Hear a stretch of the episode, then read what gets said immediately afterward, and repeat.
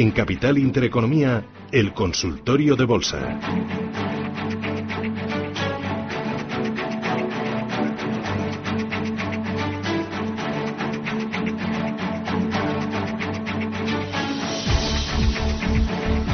con Carlos Doblado y con todos ustedes que están invitados a participar y a plantearnos sus dudas. Agustín, ¿qué tal? Buenos días. Muy buenos días, aquí de lunes. Ah, ¿y cómo le va este lunes? ¿Qué le preocupa? ¿Qué valores eh, le dan dolor de cabeza? Todos. No me diga, no me diga, no será para tanto. A ver. Vamos a ver qué opina el analista, el señor Doblado de Tubacés y de Horizon. Muy bien. Eh, ¿Las tiene compradas, me dice niveles?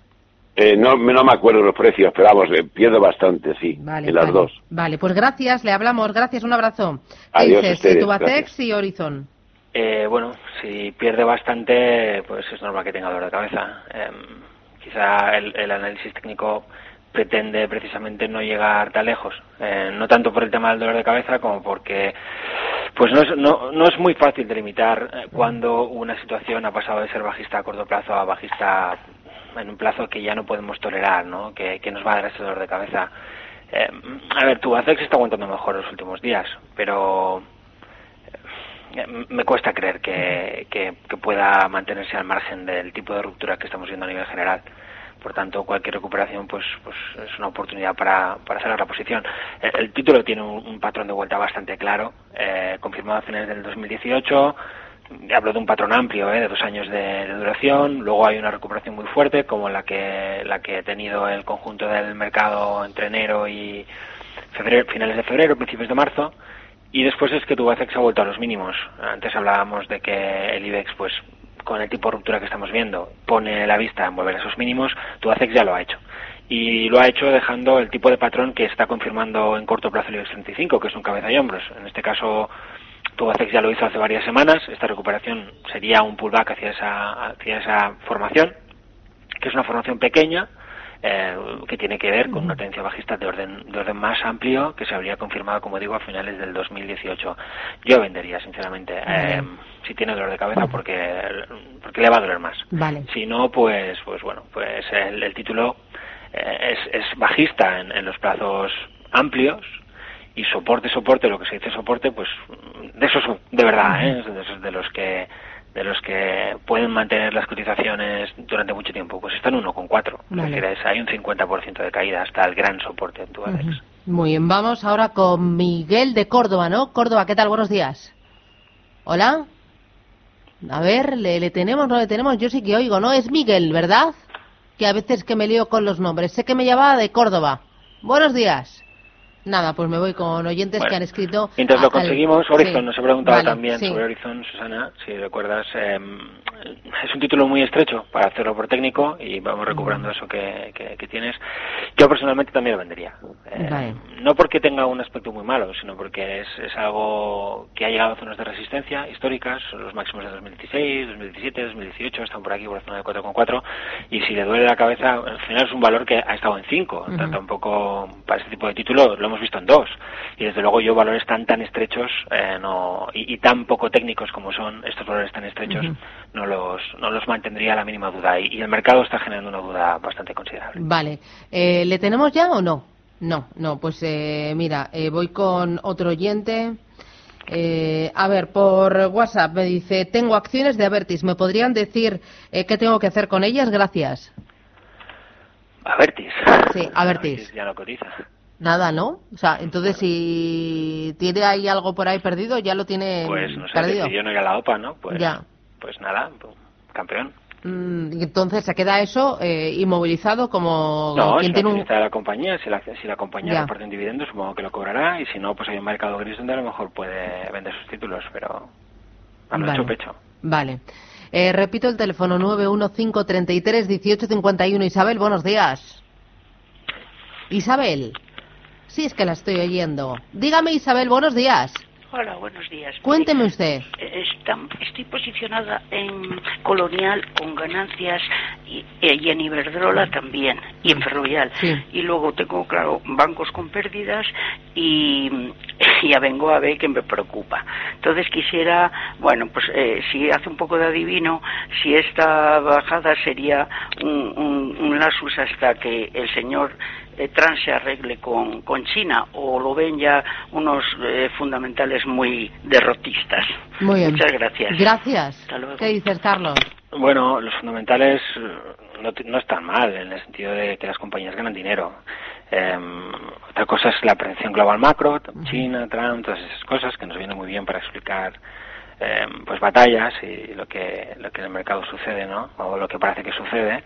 Eh, a mí me da la sensación de que más allá de lo que pase ahora con, con, con Trump, puede haber otras cosas que de repente empiecen, ¿no? O sea, hemos hablado a finales del último año mucho de recesión, luego se ha dejado de hablar de recesión porque el mercado ha subido, pero cuando el mercado caiga se volverá a hablar de recesión porque necesitamos constantemente estar explicando lo que, lo que pasa. Y, y, es lógico ¿eh? que lo hagamos así, es decir, eso es, es, tan humano como que de otra manera no, no estaríamos hablando del mercado. Entonces, eh, a mí lo que me parece es que hay valores como ferrovial, como colonial, que los tienen en zonas de resistencia importante, eh, reducirlos o liquidarlos con el tipo de señales de venta que estamos viendo en, en, en, ahora mismo en España, a mí me parece razonable para bajar la exposición al menos, es decir, para poder manejar mejor el, el, tipo de entorno que podemos tener para los próximos meses.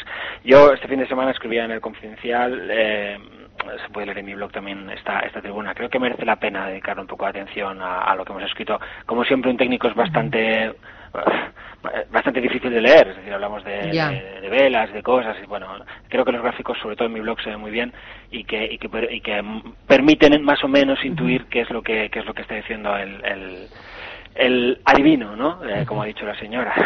Vale. Eh, a mí lo que ha pasado este mes de mayo me parece completamente destructivo, eh, pero sin paliativos. No, no, no, no, no hay por dónde cogerlo. Vale. Lo digo de verdad. Uh -huh. es exactamente lo mismo que pasó en octubre del año pasado. Uh -huh. Lo mismo. Es el mismo tipo de comportamiento, el mismo tipo de pauta. Es decir, es un, es un esta vez, en lugar de un techo de canal alcista, como era el caso del Nasdaq o el año pasado, esta vez en la zona de altos previos. Es decir, hemos vuelto a máximos previos, olvidando eh, todos los argumentos negativos que puso el mercado sobre la mesa, tanto desde un punto de vista macro como desde un punto de vista técnico, eh, en una vuelta a nube descomunal que, la verdad, no tenía mucho sentido, y eso nosotros lo escribíamos ya a principios del año. Yo decía a principios del año que la forma, o sea, que solo había un argumento por el cual el mercado podía recuperarse y que de hecho debía recuperarse, que era el sentimiento inversor pero que la forma, o sea, el, el tipo de, de, vuelta que íbamos a ver en términos de sentimiento inversor, por la, por la, digamos, por la velocidad de la recuperación, solo se había visto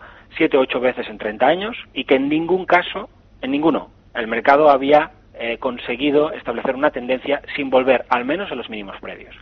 Eso incluía una recuperación fabulosa del 35% después de los atentados del 11 de septiembre de 2001. Es decir, el mercado se desploma, llega ese sentimiento inversor extremo, se recupera de la misma manera que lo ha hecho ahora, o sea, de una forma con déficit en términos de claudicación bajista, y el mercado sube un 35%. Pero lo pierde todo y mucho más después, o algo más. Eh, a mí me parece que con lo que tenemos ahora en la mesa hay que recuperar esos argumentos, y habíamos podido dejar un poco al lado por la, por la velocidad de la recuperación, por, por el intento de ruptura de máximos de, algunos clientes americanos, etcétera, etcétera. Es decir, el mercado se venía arriba desde zonas de muy fuerte soporte en Estados Unidos y ha llegado a zonas de resistencia y podía haber entrado en subida libre, no lo ha hecho, no lo ha hecho de una forma que es técnicamente propia de un techo y hay que recuperar todos esos argumentos que el mercado pone el año pasado y plantearse que al menos al menos estamos en lateral. Si estamos en lateral, deberíamos caer hacia la base del lateral. La base lateral son los mínimos del, de, de, octubre. Eso nos deja una caída pues, de, de, en torno al 15% en el uh -huh. caso del S&P 500. Eh, yo, yo creo que merece la pena ese 15% eh, esquivarlo en cierto modo, es decir, bajar la exposición parece una buena forma de, de, hacerlo porque es bastante difícil imaginar que estos títulos sigan subiendo claramente en los próximos meses, con lo cual cuando lleguemos a esos mínimos probablemente podremos recomprarlos un poco mejor o al menos a estos niveles y nos habremos eh, ahorrado el, esos dolores de cabeza de los que nos hablaba el, el, inversor anterior. ¿no? Yo creo que precisamente el análisis técnico está para ahorrar dolores de cabeza, no tanto para hacerme ganar más dinero que otros estilos de gestión, ni siquiera para ganar más que invirtiendo en índices, pero sí para hacerlo con menos volatilidad y menos dolores de cabeza. Mm, eh, nos vamos con Daniel. Daniel, buenos días. Hola, buenos días. Dígame usted. Preguntar al analista dónde tiene el soporte el Santander. Mm. Muchísimas gracias. Muy bien, gracias. Bueno, es bastante complicado lo de los bancos. Em, los, bancos, el Santander en concreto, han intentado establecer formaciones de vuelta muy creíbles. Ha sido esta parte del mercado y la parte de automoción han sido, yo diría, las únicas dos partes que han establecido suelos muy creíbles en, los últimos tiempos. Em, y lo han hecho justo cuando el mercado de alguna manera ya no podía más o ya estaba debilitándose en abril. son suelos de cabeza y hombros lo que sucede es que muchas veces un suelo de cabeza y hombros puede ser lo que llamamos un patrón de continuidad tipo bandera, es decir, son rebotes que canalizan perfectamente. Si uno se toma el mínimo de enero y el mínimo de abril, o de marzo, perdón, en el conjunto de los bancos, no tan exactamente en el caso de Santander, pero en el conjunto de los bancos sí, eh, verá que la recuperación es una, una bandera, es decir, puede ser también una bandera. Y esa bandera se rompió hace dos o tres semanas. Yo es algo de lo que he estado un poquito hablando también. Ahora estamos en zona de fuerte soporte estamos, pero es un soporte intermedio, es un pequeño soporte. Eh, podrían haber funcionado otros muchos por el camino, es decir, ha roto tres o cuatro soportes de este tipo. A mí me parece que el Santander difícilmente no va a, o sea, va a poder aguantar no solo este nivel, sino los mínimos del año pasado, con la, con la presión que puede generar el sector bancario. Y, y a mí los bancos me han costado mucho, ¿eh? Este año. Es decir, yo hubiera tenido, y de hecho tengo una pequeña posición en Santander, he tenido posiciones en bancos y me fastidia bastante perder de esta manera porque era muy creíble lo que estábamos viendo. De lo poco creíble, porque todo el resto del mercado se había vuelto nube. Pero si admitimos que lo demás era nube y que esto, pues. Ya no parece un cabeza de hombro, sino otra cosa, pues lo mejor es ir reduciendo. Muy bien. Tengo a Josefa de Madrid. Josefa, ¿qué tal? Buenos días. Bueno, buenos días. Mire, pues yo también un poco de los bancos porque tengo en CaixaBank ha comprado a 3,70 y 3,80 y luego tengo en Sabadell a 1,60, o sea, increíble. Pero eh, a mí no me importa esto dejarlo ahí un año, dos años, tres años. ¿Usted cree que esto se va a recuperar? Porque claro, yo voy perdiendo muchísimo dinero, o sea, para venderlo sería pues que me daría algo, prácticamente decir, madre mía, imagínate que pierdo 100.000 euros y decir, madre mía, cómo he perdido 100.000 euros ahora, prefiero dejarlo de un año, a dos años, a ver si esto se recupera o cree usted que va a subir o es mejor venderlo o qué, opinión me da. Bueno, hacemos paradita, eh, gracias Josefa, Carlos, hacemos paradita y después del boletín me lo contestas. Gracias, hasta ahora. chao.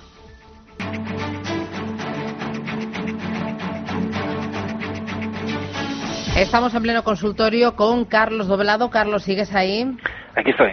Carlos eh, Doblado de Ágora Asesores Financieros EAFI. Ojo porque enseguida en el Foro de la Inversión vamos a tener la oportunidad de charlar con Francisco Quintana, él es director de Estrategia e Inversión de ING, y Jan Van Sande, que es director de Ahorro e Inversión de ING. Vamos a hablar de, ese nuevo proyecto, de esa nueva eh, de esa nueva oferta que han lanzado a sus clientes para invertir en fondos de inversión, en fondos de inversión, eh, gestión pasiva y en productos que eh, ofrezcan eh, sencillez y también eh, precios asequibles, unos costes muy bajos. Enseguida vamos a hablar con ellos para que nos expliquen en qué consiste este nuevo lanzamiento. Pero antes, Carlos, tenías deberes de Josefa, ¿no?, que nos había planteado. Sí, a ver, ella dice, bueno, perder 100.000 euros es para mí durísimo.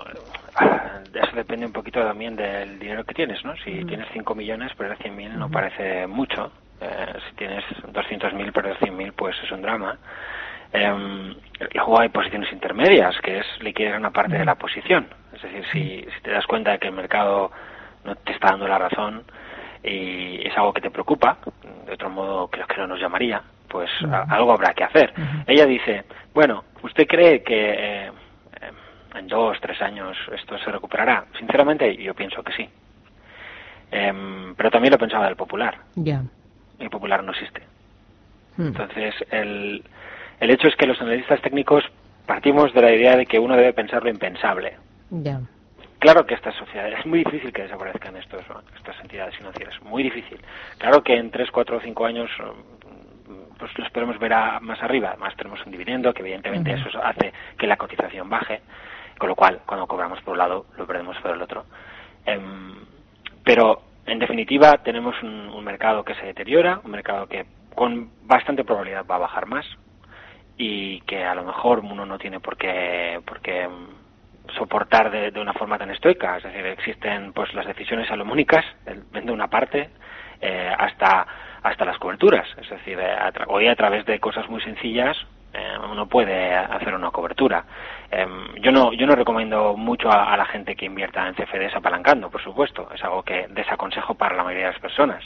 Pero hoy en día trabajar con una plataforma de CFD y tomar una posición de cobertura de una de una acción que yo tengo en cartera es algo tremendamente fácil y mm, al final ni siquiera tomo la pérdida, simplemente, bueno, pues estoy cubriendo hasta que las cosas mejoren un poco, ¿no? O se vean de otra manera.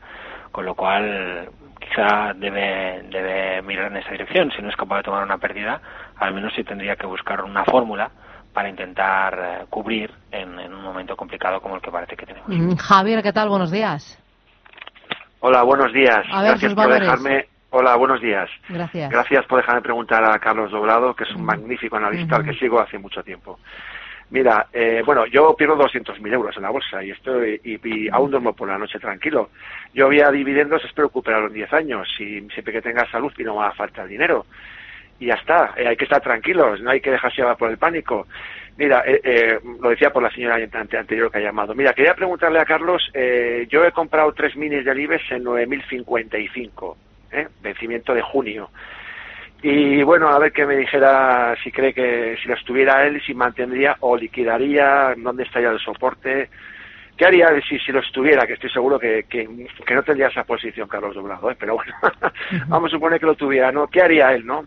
Muchas gracias y nada, y un abrazo y que tengáis un buen día. Muy amable. Gracias, gracias. A ver, Carlos, ¿qué harías tú? Bueno, es una posición que podría tener perfectamente si no lo tuviera apalancada.